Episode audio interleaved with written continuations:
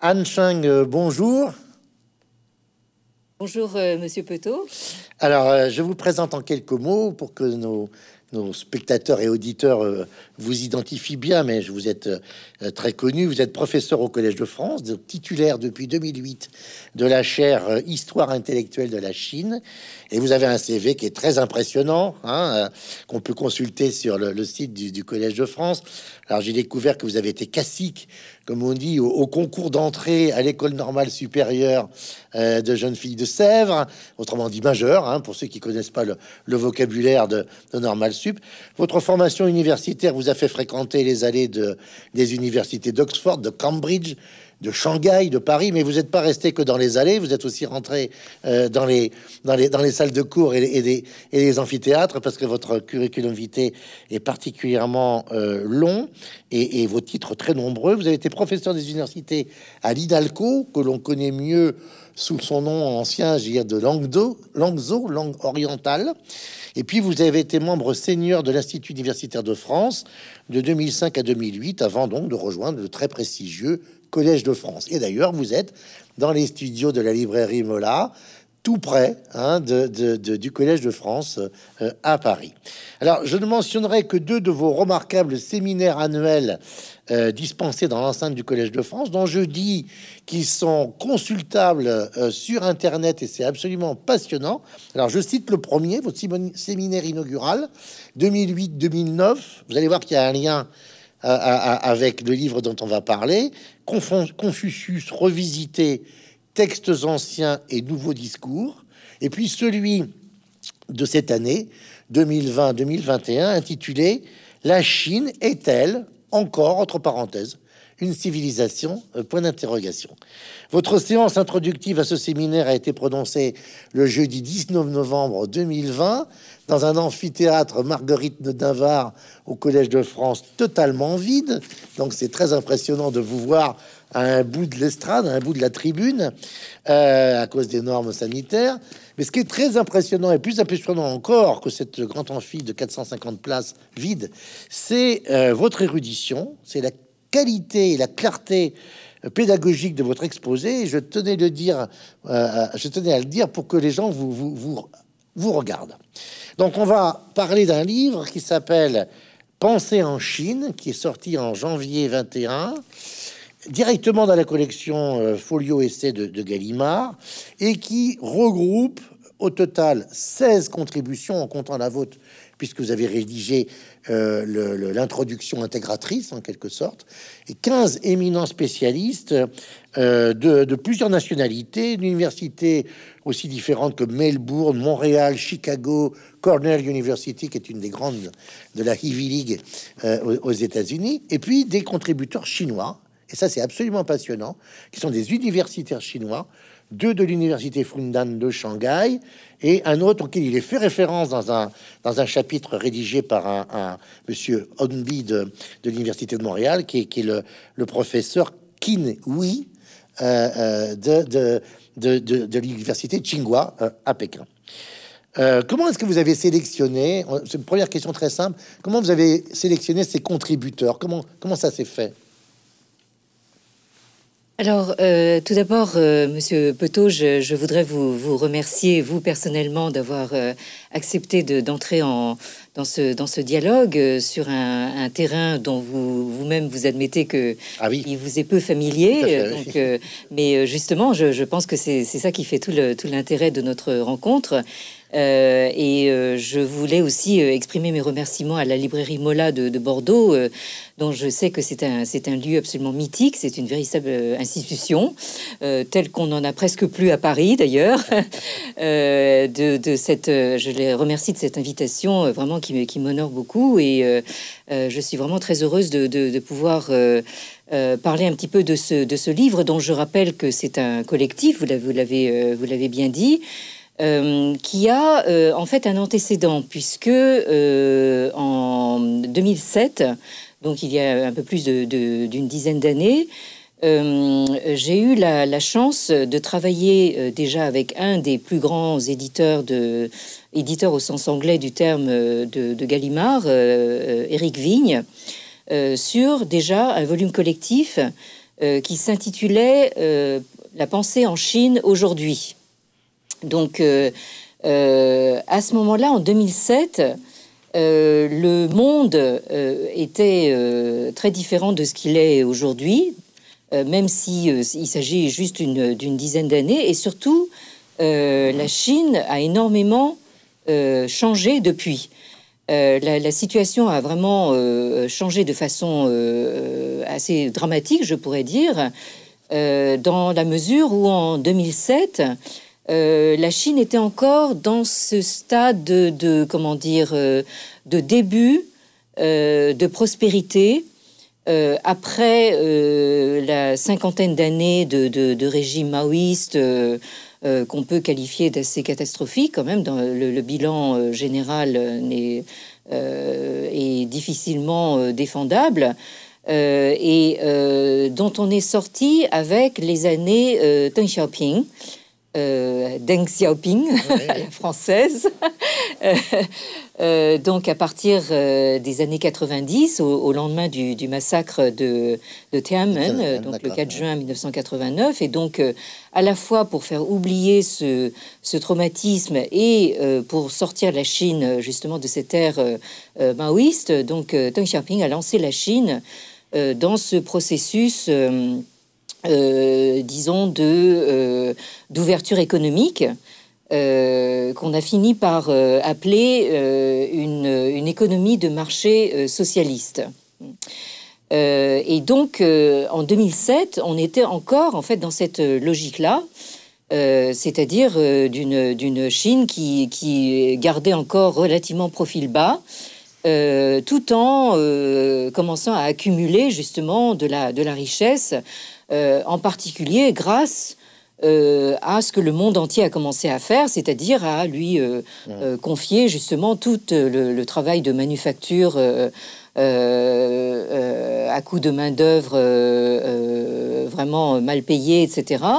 Et donc, d'une certaine façon, on pourrait dire que la situation dans laquelle nous sommes actuellement est à la fois donc un reflet de la de cette montée en puissance chinoise, euh, mais qui a été quand même euh, rendu possible euh, par, au fond, cette coopération mondiale, si j'ose dire. Alors, alors on va, on va. C'est vraiment le monde qui a, qui a, fait de la Chine le, une sorte de d'atelier du, du, du, monde. Comme on dit, oui. Alors, on, on, va, on va avoir l'occasion d'y revenir parce que vous dites bien d'ailleurs dans votre introduction, et d'ailleurs c'est très intéressant parce que je le montre, vous publiez en annexe la table des matières du, du, premier, du premier ouvrage. Hein. Euh, je, dis bien, il y, a bien un binôme là, hein. volume 1, volume 2. Ça, c'est très intéressant. Oui. Et vous dites, nous nous posions des questions en 2007. Il faut rappeler que c'est quand même un an avant euh, les Jeux Olympiques. Hein. Moi, j'ai eu l'occasion de, mhm. de, faire euh, euh, deux, deux, deux, missions en Chine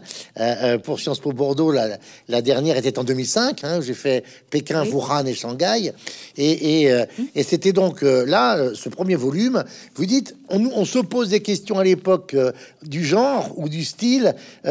comment la Chine va-t-elle rattraper tout son retard À quelle vitesse, etc. Bon, on n'en est plus là, effectivement, aujourd'hui. Alors, on va faire quelque chose d'un peu inhabituel dans ce genre d'exercice, Madame Schenck, si vous voulez bien.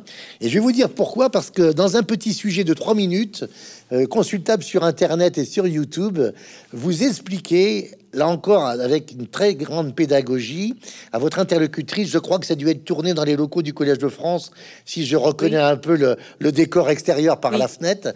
Vous expliquez... Notre, c'est notre cafétéria. voilà, cafétéria, et nous avons une vue absolument ah ben magnifique sur, les toits Paris. Hein. Euh, vous expliquez que la calligraphie chinoise est aussi importante pour comprendre le sens d'un mot, euh, d'un concept ou d'un groupe de mots que l'étymologie grecque ou latine pour un mot en français qu'il faut donc consacrer du temps non seulement à ce qui est écrit, mais regarder la manière avec laquelle cela est écrit ou calligraphié, quand il s'agit bien sûr euh, d'un idéogramme. Alors, lorsqu'on ouvre votre livre, à une page qu'on a peu l'habitude de consulter, sauf quand on est un peu un maniaque des, copyrights, euh, c'est-à-dire la page de gauche avant la première page, hein, face à la première page, il y a un petit texte euh, qui s'appelle Explication de l'image de couverture. Alors, je la montre, mais on va la, on va la voir à l'écran. Donc, on a cet idéogramme. En fait, il y en a deux, un, noir et un rouge. Vous pouvez nous expliquer ce que vous avez voulu euh, dire par là, s'il vous plaît? Oui, euh, donc euh, nous, nous, reviendrons plus tard euh, à la fin de votre première question parce que je m'aperçois que avec tout ce que j'ai dit, j'ai toujours pas répondu à votre première question. Mais concernant effectivement la, couverture, il s'agit d'une image que j'ai reprise, semble-t-il, d'une campagne anti-drogue. Euh, alors, euh, ce que vous avez sur, euh, sur la couverture, c'est dans la partie basse. Vous voyez donc un, apparaître un caractère en rouge. et quand on lit le chinois, on devine qu'il s'agit du caractère qui veut dire la longévité ou la longue vie. autrement dit, donc la, santé pour, pour, pour toujours. Euh, et euh, quand on euh, arrache justement le, le, papier qui recouvre ce caractère, on voit apparaître donc cette partie haute du caractère en noir qui veut dire poison. D'accord. voyez, donc, donc, donc là, en fait, ce qui m'a intéressé dans cette composition, parce qu'en fait, vous avez du coup une sorte de, de de caractère, de néo-caractère. Euh, qui, euh, dans sa partie haute, veut dire poison et dans sa partie basse veut dire la longue vie. Et ça se, ça se combine pour faire un caractère qui est parfaitement lisible, hein, pour tous ceux qui connaissent le chinois. et donc là, j'ai trouvé que le message était intéressant parce que vous pouvez soit comprendre que, que le, le poison euh, se, maintient euh, malgré justement la, longue vie qui est un grand thème de la, euh, de la sagesse chinoise éternelle, ou alors on peut inverser le, renverser le, message en, pensant que, au contraire, en fait, la, longue vie peut apparaître malgré le, poison. J'ai trouvé que, c'était une, une image assez d'actualité dans la situation où nous nous trouvons actuellement. Donc, Parce que là, d'une certaine façon, par votre présentation, on, est au, cœur du, propos de ce livre que vous, précisez, page 9 de votre introduction.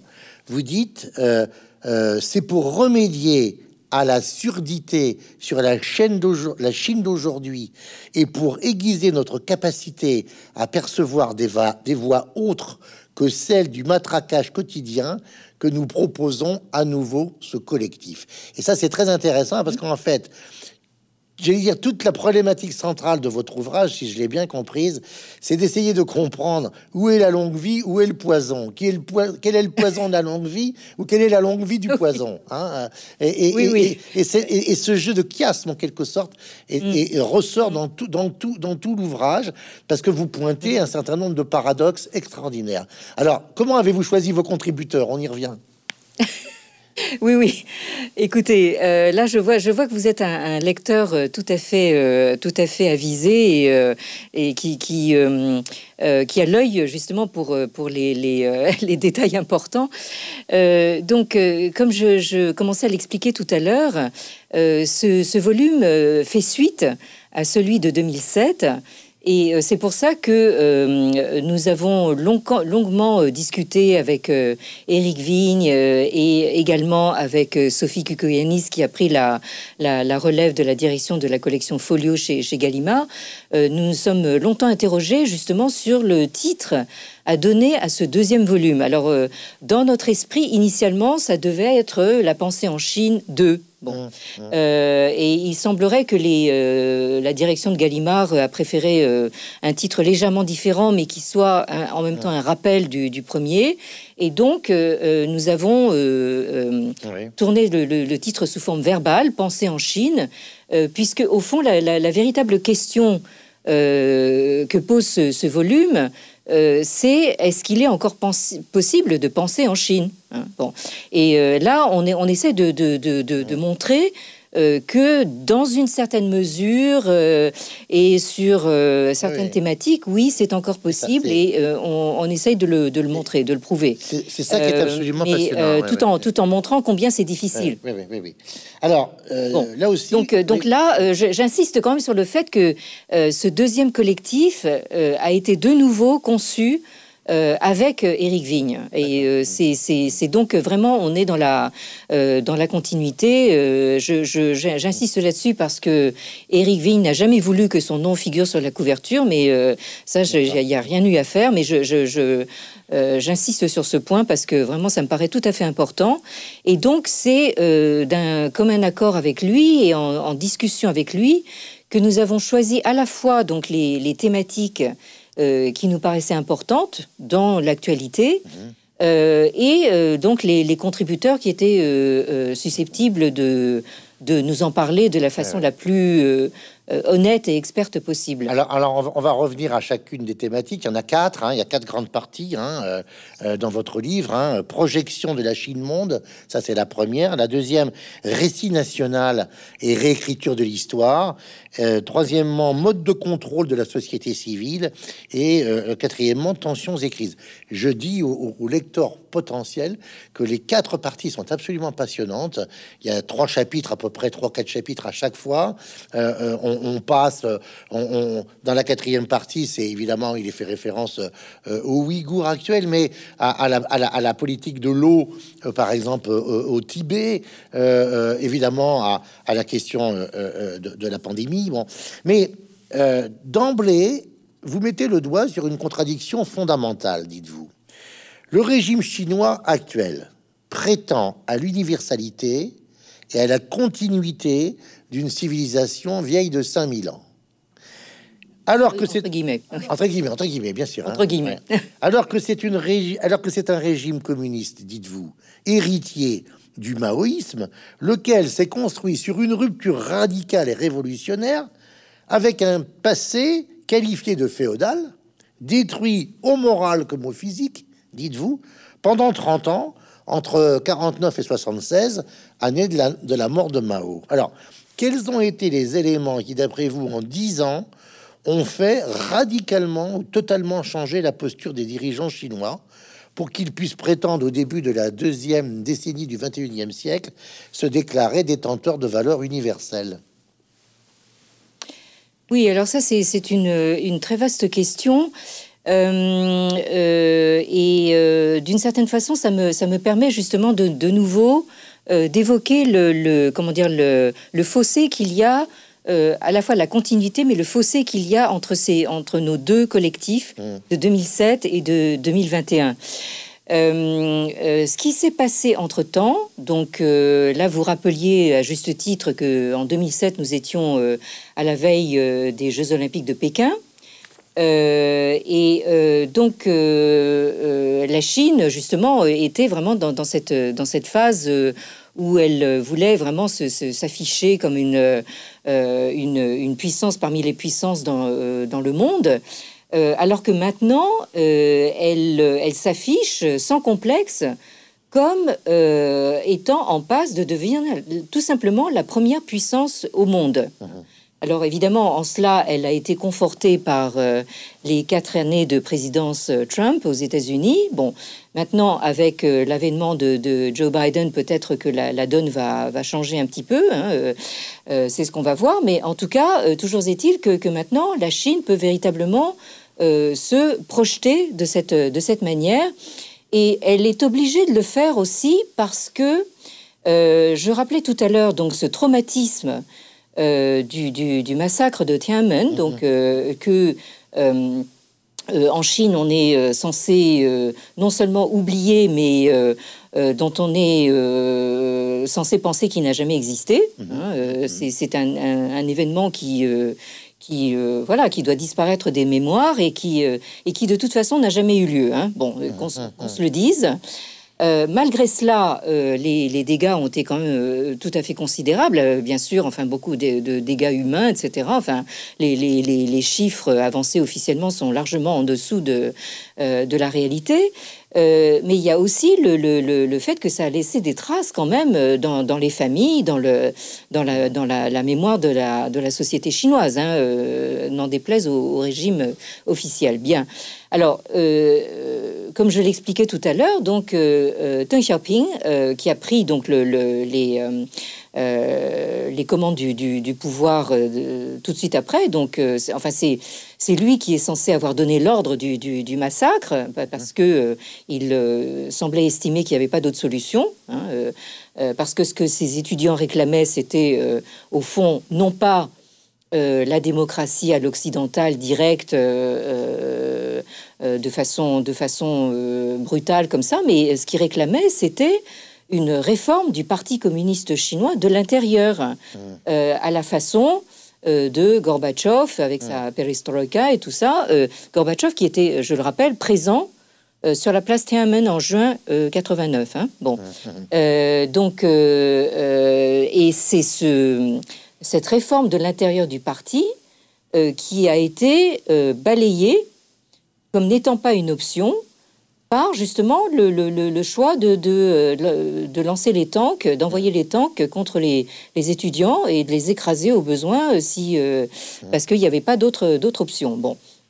Donc, euh, dans les années 90, on a vu la, Chine commencer à se lancer dans, ce, dans cette économie de type capitaliste, mais sous contrôle très étroit de, l'État. Hein. Alors, sur le moment, évidemment, les économistes occidentaux se sont gossés en disant euh, bon, cet oxymore de l'économie socialiste de marché, ça marchera jamais. Eh ben, si, en fait, on, s'est aperçu quand même que, d'une certaine façon, ça marche, quoi.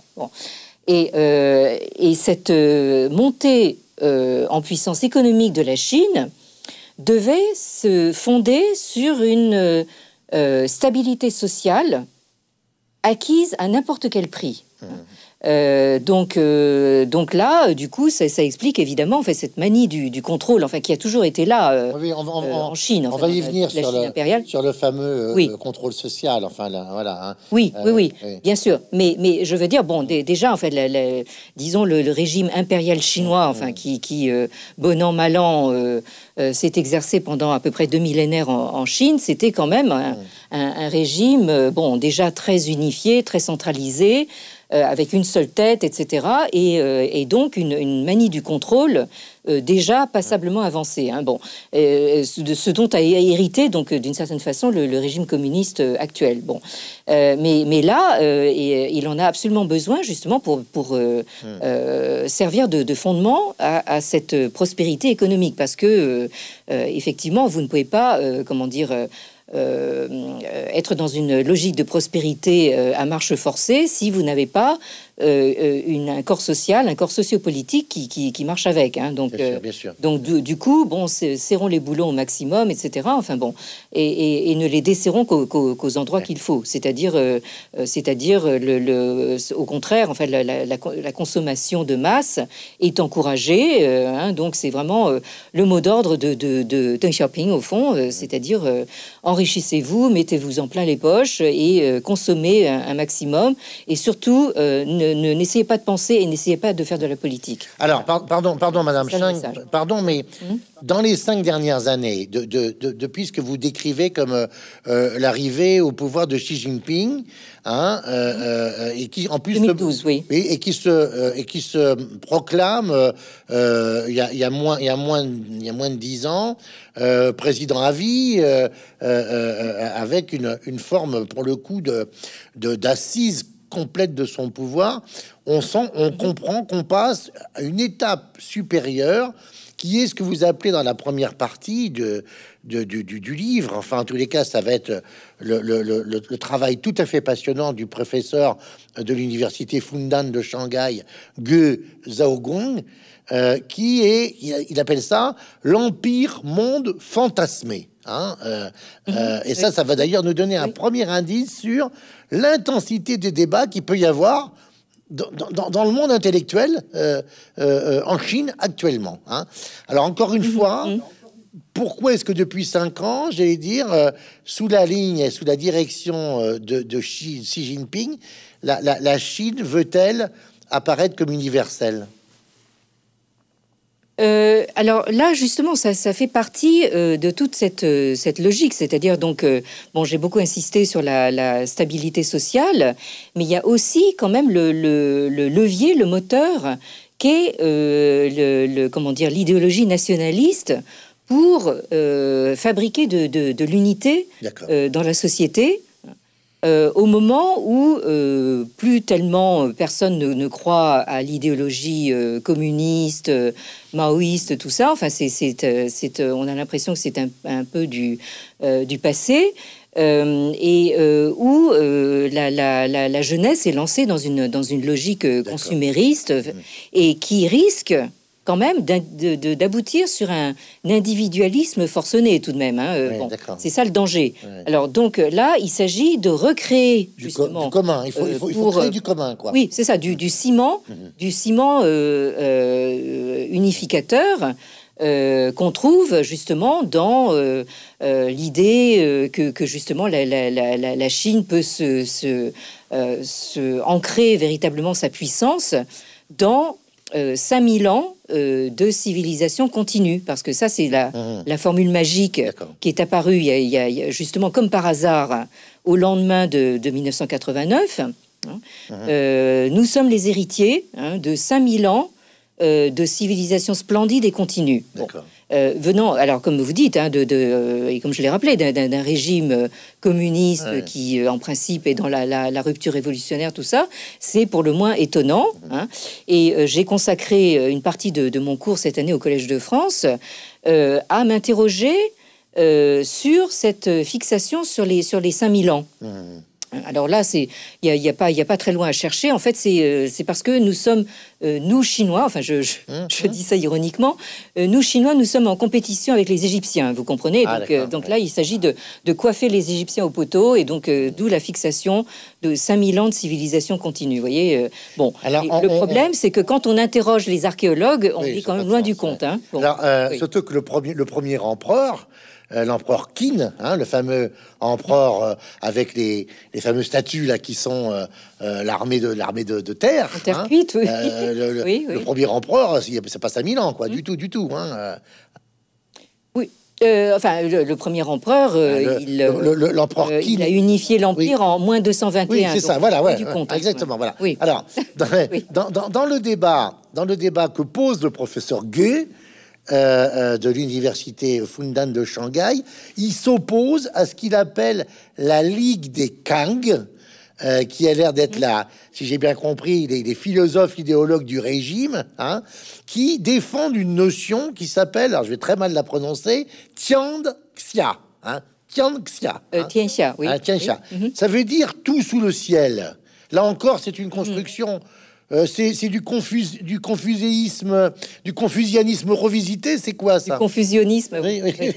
Oui, ah. oui. oui, Alors là, effectivement, là, on entre un petit peu dans le, dans le vif du sujet et euh, je pense qu'il n'y a qu'une seule solution, c'est vraiment de lire le ah, livre ben pour, pour, euh, voir un petit peu le détail parce que, parce que là, je peux difficilement résumer les, les, les, choses. Mais le débat, le débat, le débat, le, débat, les termes du débat. Oui. Donc, euh, euh, cette histoire de Tianxia, euh, donc ce sont en fait deux caractères.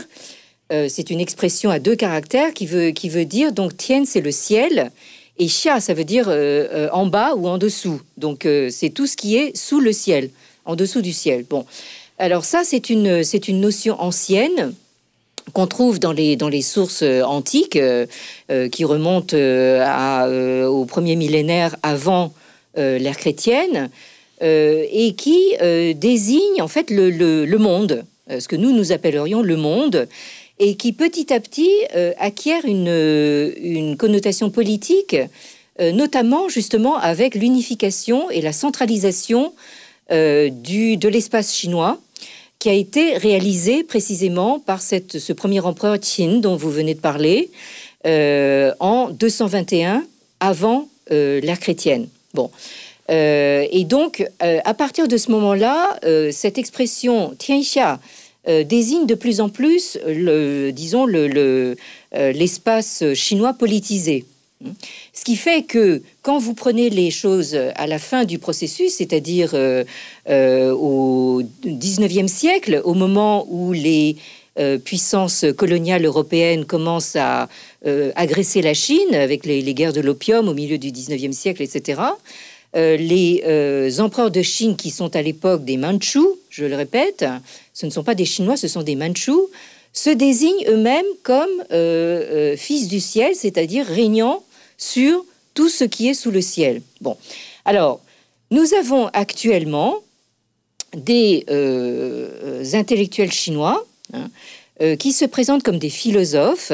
Mhm. Euh, alors, la, commodité de se présenter comme philosophe, je ne vais pas me faire que des amis, mais c'est d'avoir d'user de l'histoire avec une certaine liberté et donc, ces euh, idéologues philosophes donc, ont ressorti ce, ce, euh, cette notion de tout sous le ciel comme euh, désignant la Chine comme un monde pour dire, ben voilà, en fait, ce qu'il faudrait, c'est qu'on revienne à ça. Hein.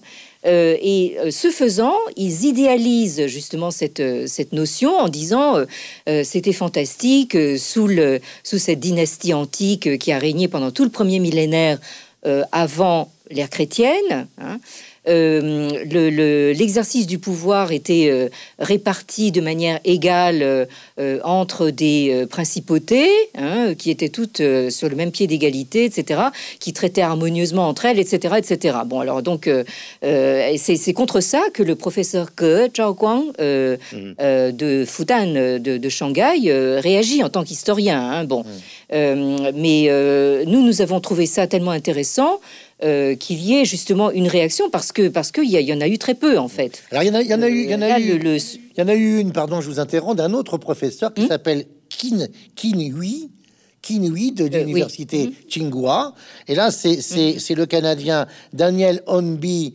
Euh, qui, David, David, David Onby, qui de l'université de Montréal, qui présente la fameuse conférence euh, euh, euh, de, de, de hein, et en particulier quand, quand, quand, quand explique que cette, cette, cette, cette clique Kang là raconte n'importe mhm. quoi. Lui, il est, il est, c'est très intéressant. Wee défend un légalisme constitutionnel, hein, se mhm. situe mhm. plutôt dans la dans le prolongement du républicain Sun Yat-sen quand mhm. ceux de, de, de, la clique Kang font référence mhm. à Kang Youwei, hein, qui est un lettré mhm. chinois 1858-1927, qui lui sur une toute autre euh, approche. Donc là, on voit qu'il y a encore un débat intellectuel qui est passionnant, même si le régime a interdit, si j'ai bien compris, la conférence de, du professeur Qin Hein.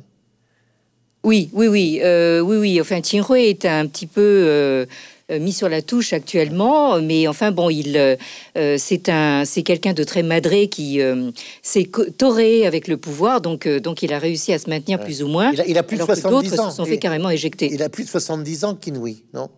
Oui, oui, oui, oui, oui, Non, non, mais donc, il, vous savez, il y, a, il y a cette, comment dire, ces intellectuels euh, qui continue à torer avec le pouvoir, hein, parce que c'est vraiment une corrida, quoi. Hein, bon, mm. euh, et, euh, et, qui savent jusqu'où ils peuvent agiter le chiffon rouge, quoi, mm. hein, sans se faire complètement, enfin, éjecté par, par le taureau. Mais oui. Ça nous amène à la deuxième partie de votre ouvrage, où là, vous, vous, vous mm-hmm. expliquez qu'il y a actuellement la construction d'un récit, national. on peut presque parler d'un roman national euh, euh, vous dites que les, les rayons d'histoire des librairies en Chine n'ont jamais été aussi pleins, euh, qu'il y a un mm-hmm. engouement. Damien Morier, Génou, euh, dit euh, un, paradoxal, paradoxal engouement qui s'est emparé du lectorat chinois au cours des dernières décennies pour l'histoire nationale, enfin libéré du carcan de la périodisation marxiste, mais pas pour autant libre de mener l'enquête sur les pans particulièrement sombres du passé, surtout le plus récent. Mmh. Hein. Je, voulais faire une petite insiste parce que moi, quand, quand j'ai fait mes, mes, mes, études, euh, je suivais le, un des cours de Jacques Ellul qui était sur le successeur de Marx.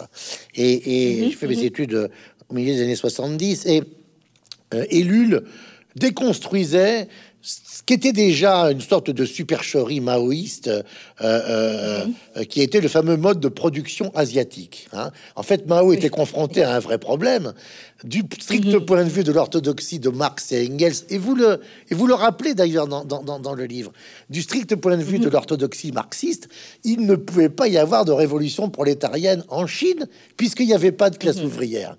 Donc Mao a quelque part contourné l'affaire en inventant euh, cette histoire de mode de production asiatique qui était en fait une, une, une, une cynisation, d'une certaine façon, du matérialisme historique. Donc on voit qu'il y a toujours une sorte de, de tromperie, j'allais dire presque sociogénétique dans, dans, dans, dans, cette histoire du point de vue de la pensée, quoi, hein, du point de vue de la de l'élaboration de la pensée. Hein. Oui, on peut pas dire exactement que le bon là là on entrerait dans un débat qui, qui n'a plus grand chose à voir avec le livre, mais le mode de production asiatique, on peut pas dire que ce soit une invention de, de, de, Mao, mais euh, Mao a toujours, a toujours su qu'il ne pouvait euh, véritablement se, euh, se, se, baser que sur, sur les, masses paysannes, en fait. Oui, c'est ça. Et donc, c'est ce qu'il a fait. il, a, il, a, il a parfaitement compris ça, et donc, bon.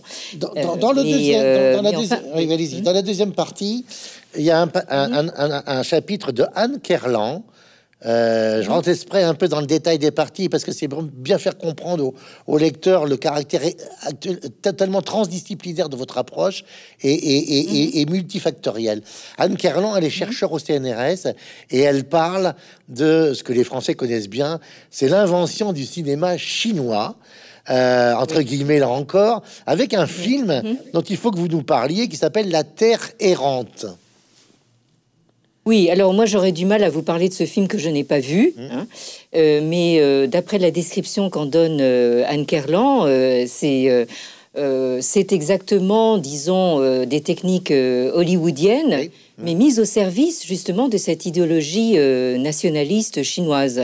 et Anne Kerlan explique que, que, là nous avons en fait un collectif de Chinois euh, qui se, se propose de, de, sauver, de sauver la planète. Hein, euh, donc, euh, donc là, nous avons un, un scénario très américain, hein. mais sauf que là où vous avez un Tom Cruise tout seul qui a 24 heures pour sauver la planète, là, vous avez en fait un collectif de Chinois. Alors, c'est que des, que des, que des hommes.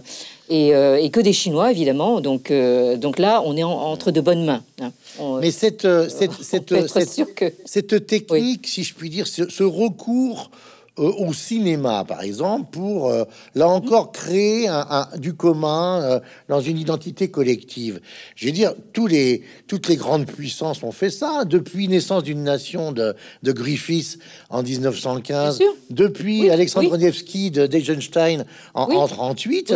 on peut pas. Bah, je suis pas l'avocat du régime chinois et, et je suis pas appointé par le, très délicat ambassadeur de Chine en France en ce moment, mais on, on, on, on peut dire quand même que c'est classique comme méthode, ça, pour, euh, pour créer. Euh, oui, oui, mais tout à fait. Euh, justement, en fait, le, pouvoir chinois s'est dit pourquoi pas nous. Enfin, donc, donc ils y sont allés franco avec avec avec les, les, les, les, moyens et la puissance qu'ils ont actuellement. Enfin, c'est on parlait tout à l'heure justement des Jeux Olympiques 2008.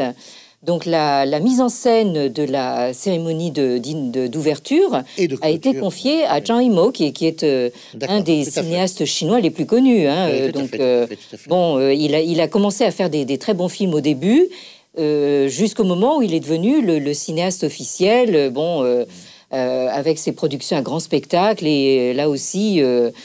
toujours très très nationaliste. Hein, Alors là, autre surprise dans, de ce livre qui en, qui en recèle beaucoup, euh, c'est ce que vous appelez euh, les modes de contrôle de la société civile. Alors le titre est intéressant parce qu'il joue dans les, dans les deux sens. Hein. Mode, mode de contrôle de la société civile. Alors de la part de l'appareil d'État sur la société civile, mais en vous lisant, et en particulier en, en lisant le, le, le, le, chapitre de Sébastien Veig euh, euh, de, de mmh. l'université, de, enfin, professeur émérite à, à Hong Kong, on a, on a, la surprise de constater que la société civile euh, s'organise là. Il y, a des, y a des groupes de parole qui fonctionnent. alors, jusqu'où peut-elle aller, cette société civile, dans, dans son organisation, à votre avis? Oui, alors euh, je, rectifie juste à, propos de Sébastien Veig, parce que si vous dites professeur émérite de l'Université de Hong Kong, on imagine quelqu'un de très vieux. En fait, c'est quelqu'un de jeune. Honoraire, je voulais dire. Directeur, directeur d'études à, à l'EHESS. Hein, donc, euh, oui. Euh, et qui est, quelqu'un de très jeune, donc oui, très actif. donc, oui, effectivement, enfin, aussi bien lui que une autre collègue de l'EHESS, Isabelle Thiraud, euh, montre que il euh, y a quand même en fait une, une, vie associative. Il y a, y a des, y a des, des, débats intellectuels, une, comment dire, des, des rassemblements publics que, tant qu'ils sont tolérés par le par le pouvoir, parce que là aussi, il y a, une, une, forme de négociation. Et le terme de négociation arrive aussi dans le euh, dans l'article de, de, mon excellent collègue de l'INALCO, euh, qui est, qui est, qui est chinois d'origine, euh, mais qui est maintenant professeur à, l'INALCO et qui s'intéresse en tant que sociologue euh, au mouvement religieux en Chine actuellement. Donc actuellement, il travaille sur le sur les le, mouvements bouddhistes, le protestantisme et, donc, et, donc tous ses collègues parlent justement de négociation. Euh, tout à l'heure, je parlais de torer avec le, pouvoir, mais la, corrida, c'est d'une certaine façon une certaine forme de négociation aussi. Euh, évidemment, sous une forme un peu violente, mais, mais là, vous avez euh, des formes de négociation avec, avec le pouvoir qui, qui, sait que il ne peut pas non plus, enfin, je veux dire, imposer une, un, ordre trop, vraiment trop contraignant. Il le fait, certes, et par d'autres moyens. Euh, mais quand, quand, on vient le, on va le trouver en lui, en lui disant dites euh, euh, là c'est vous, vous, allez trop loin etc vous avez des associations de quartier qui protestent localement pour des, des, des, des, problèmes de nuisance de corruption de choses comme ça donc donc là il y a quand même une certaine forme de négociation et de dialogue social avec trois paires de guillemets hein, bon mmh.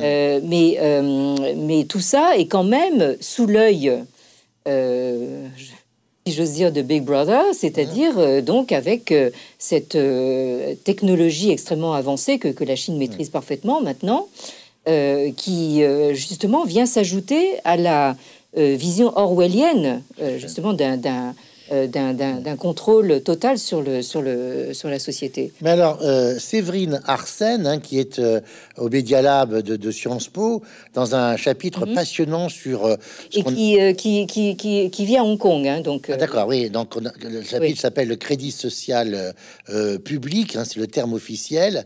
et là, c'est très intéressant parce qu'elle dit, on a assimilé souvent ce crédit social public à à la, série dystopique sur Netflix Black Mirror. Elle dit c'est pas ça.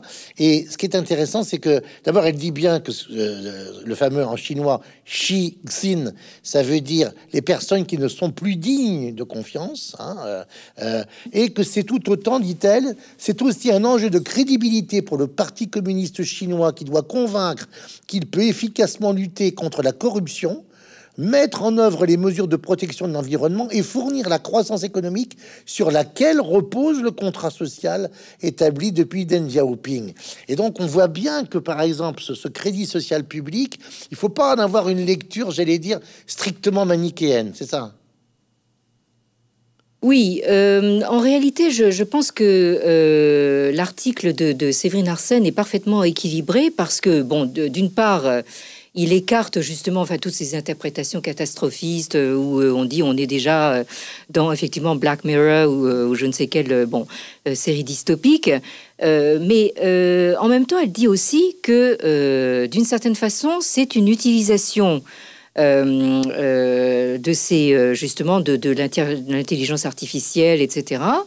Euh, dont euh, que nous subissons aussi euh, dans, dans le monde occidental. Hein. Enfin, je veux dire, nous sommes tous sous l'œil de Google, etc., Facebook et, compagnie. Bon, et il s'en faut d'assez peu finalement euh, au fond, pour que euh, nous tombions un petit peu dans le, dans le même schéma, c'est-à-dire euh, utilisation de, reconnaissance faciale à tout bout de champ, etc. Enfin bon, et il suffit que, par exemple, que Google communique tous les, toutes, toutes les, les, données dont il dispose aux, États. C'est tout.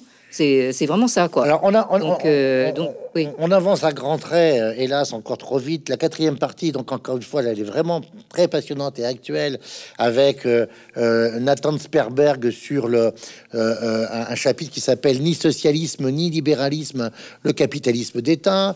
Il y a un article de Marcus Kiskejeu de, de, l'université Cornell, de Cornell University, qui est suédois d'origine, qui a même été attaché culturel de la Suède, du royaume de Suède euh, euh, euh, en Chine. Là, c'est sur les Ouïghours. Alors, vous dites que c'est un article d'un militant de la défense euh, des, des, Ouïghours. Et puis, euh, euh, également, je l'ai dit, la, question de l'eau au Tibet avec la problématique des, frontières, bien sûr, avec l'Inde. Mais pour conclure, pour conclure, je voudrais un, peu... vous évoquer page 127, page 27 de, de, de, votre, de votre présentation, de la présentation du livre, c'est page 27 du livre. Vous faites le rapprochement entre ce qu'on pourrait appeler le réveil actuel des Occidentaux vis-à-vis de la Chine, hein, qui est tout à fait actuel, euh, une sorte, on pourrait presque dire, de décilement, vous savez, littéralement, action de voir clair au-delà de la réalité apparente. Hein. Euh, et l'ouvrage de Simon Leys en, 1971, Les habits neufs euh, du, président Mao. Et vous vous interrogez, page 28, 50 ans après la parution de ce livre prophétique, allons-nous continuer à accorder un quelconque crédit aux constructions fantasmatiques et fallacieuses du rêve chinois, entre guillemets, dont on voit bien que le désir de puissance a fini par occulter euh, l'envie de redevenir une authentique civilisation. Et là, on rejoint votre séminaire au Collège de France cette année. Et puis, c'est vous qui posez finalement la question finale. Quand donc la Chine comprendra-t-elle qu'elle ferait mieux de se remettre à penser au lieu de continuer à dépenser? Oui, ben, écoutez, euh, ça c'est vraiment le cri du cœur au fond. Euh, c'est-à-dire, euh, je, pense qu'en Chine, nous, nous, avons évidemment euh, non seulement une population extrêmement nombreuse, bien, éduquée, bien formée, etc., mais, à laquelle on n'accorde pas justement assez de latitude pour justement être s'exprimer de, de, façon libre. et par conséquent, il y a une perte il y, a vraiment un gaspillage de, de, de, de potentialité euh, qui me paraît euh, monstrueux. Et euh, c'est ça que je, dis dans cette, dans cette dernière phrase. C'est-à-dire que, là, il y a, y a, plein de, justement de, livres qui ne peuvent pas s'écrire, il y a plein de d'idées qui ne peuvent pas s'exprimer parce que euh, en Chine actuellement, dès que vous dites quelque chose de, travers, on, vous coupe euh, mm. votre ligne téléphonique, euh, on vous coupe votre compte bancaire, etc. Enfin, il y a une sanction qui, tombe immédiatement. Et, ensuite, on connaît évidemment les, cas les plus graves, enfin, de gens qu'on fait disparaître parce que ils sont jugés gênants. Vous comprenez Donc là, là, il y a quand même quelque chose de, grave qui est en train de se passer. Alors, en, référence au livre de Simon Leys, il y a un, chapitre du professeur Chu, hein, Chu Xiaokan, qui est délicieux. C'est mai 68, hein, la grande tempête, comme, dit, comme disait le, le, quotidien du peuple. La, mai 68 vue du côté de Pékin. Alors ça, c'est extraordinaire. Euh, c'est drôle même, hein, euh, où on se rend compte que le grand adversaire, euh, euh, c'est c'est Valdec Rocher, quoi, hein, euh, à la tête du PC. Hein, voilà, hein. parce que le reproche qui est fait à le reproche qui est fait à De Gaulle et Pompidou, dites-vous, enfin c'est le professeur Chou qui dit ça, c'est d'avoir eu peur. c'est ça le reproche. voilà. mais moi je voudrais. Oui, oui non, c'est c'est délicieux. très drôle, mais oui. Mais oui. Très, très intéressant. Très, il est très drôle, mais mais, il dit des choses sur la cécité psychique, la cécité psychique, psychologique et et j'allais dire idéologique, des intellectuels mhm. français quand même, hein, qui ne comprennent rien. Hein. Et ça, ça nous ramène. Qui, dans, une certaine mesure, dans une certaine mesure, perdure actuellement. C'est ça. C'est pour ça, pour ça que je voulais euh, terminer par ce, par ce retour-là, parce que vous le dites très bien. Hein, euh, euh, mais moi, je voudrais poser, vous poser une toute dernière question. alors, je ne veux pas vous demander de, de, prédire l'avenir, mais c'est euh, dans, dans, l'ordre de ce qui pourrait être euh, le, danger euh, pour le monde, hein, c'est-à-dire l'Occident, mais aussi l'Afrique, par exemple, ou, l'Asie, de, de ce que les Russes parlent à propos de leurs voisins, de l'étranger proche. Donc pour l'étranger proche chinois, est-ce que c'est, à votre avis, est-ce que ce serait une Chine totalement désinhibée dans, son désir de puissance et délibérément agressive vis-à-vis de l'extérieur, ça serait un petit peu la, la tendance à laquelle on assiste aujourd'hui, c'est-à-dire une Chine qui bouscule tout, ou est-ce que ça serait une Chine totalement implosée et définitivement incontrôlée sous le poids de ces tensions et de ces contradictions intérieures? Bon, là, euh, vous me demandez de, jouer les Cassandres. Ça, c'est euh, évidemment quelque chose que, je, ne, je ne peux pas faire. Euh, disons que, disons que le, que le, le pouvoir de, de contrôle du, du, Parti communiste chinois actuel est tel que il va pas, euh, comment dire, disparaître comme ça, comme par magie du jour au lendemain. Hein. Bon, donc là, il va y avoir au moins en fait une, une sorte de, de, de, force d'inertie qui, qui, va, qui va perdurer, je pense, pendant, pendant un certain temps. en revanche, je ne crois pas que les fanfaronnades actuelles de, de, de la Chine aient véritablement une, un effet euh, enfin efficace pour, pour le, du point de vue chinois. C'est-à-dire que effectivement actuellement nous, assistons à ces, espèces de d'agressions euh, euh, verbales et autres. Et même enfin là je, en faisant justement un petit peu un tour avant que nous tombe dessus la, pandémie j'ai été au Vietnam j'étais en, en, Asie du Sud-Est en Inde au Japon en Afrique etc et donc là euh, je ne pense pas que euh, la Chine ait vraiment euh, exactement les, coups des franches. Hein. bon, le, monde justement est en train de se, de se réveiller, de se dire, on entend partout dans les chancelleries, on a été naïf. Bon, enfin, écoutez, moi ça me fait un peu sourire, mais enfin bon, on a été naïf. maintenant, il ne s'agit plus de, de, se laisser berner, et donc de, il s'agit maintenant de se mobiliser pour, pour résister. Hein. Et je pense que c'est ce que le monde fera, et c'est ce que euh, je pense, le nouveau président américain a, juré de faire. Donc on va voir. Parti, Parti communiste chinois dont on estime l'effectif, je le dis, hein, euh, à 80 millions, je crois, euh, d'adhérents. Hein. Mhm. Je ne sais pas si vous confirmez ce chiffre. Hein.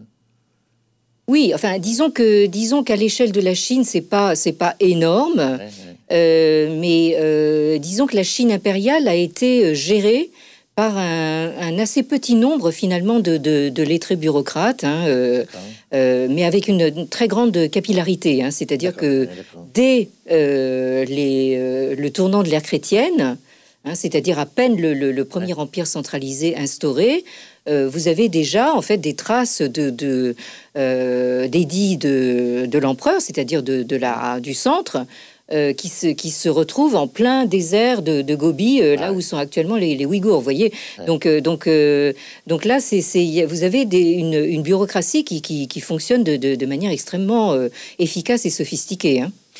Écoutez, voyez, c'est passionnant. Hein, euh, euh, on, pourrait en parler des heures. Hein.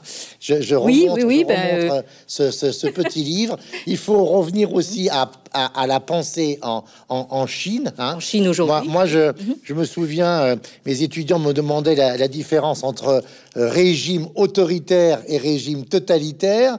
Et je leur disais, autoritaire, c'est tais-toi. Et totalitaire, c'est tais-toi, mais en plus pense comme moi. Hein. Euh, là, on voit que c'est votre livre. Votre livre montre que c'est plus compliqué que ça en Chine aujourd'hui. Euh, euh, et ça, c'est très intéressant cette subtilité là. Voilà. Merci, Madame la professeure au Collège de France. Merci beaucoup. Non, non, mais merci, chers collègues, et, à, une autre fois, j'espère. Merci, Madame. Merci, merci.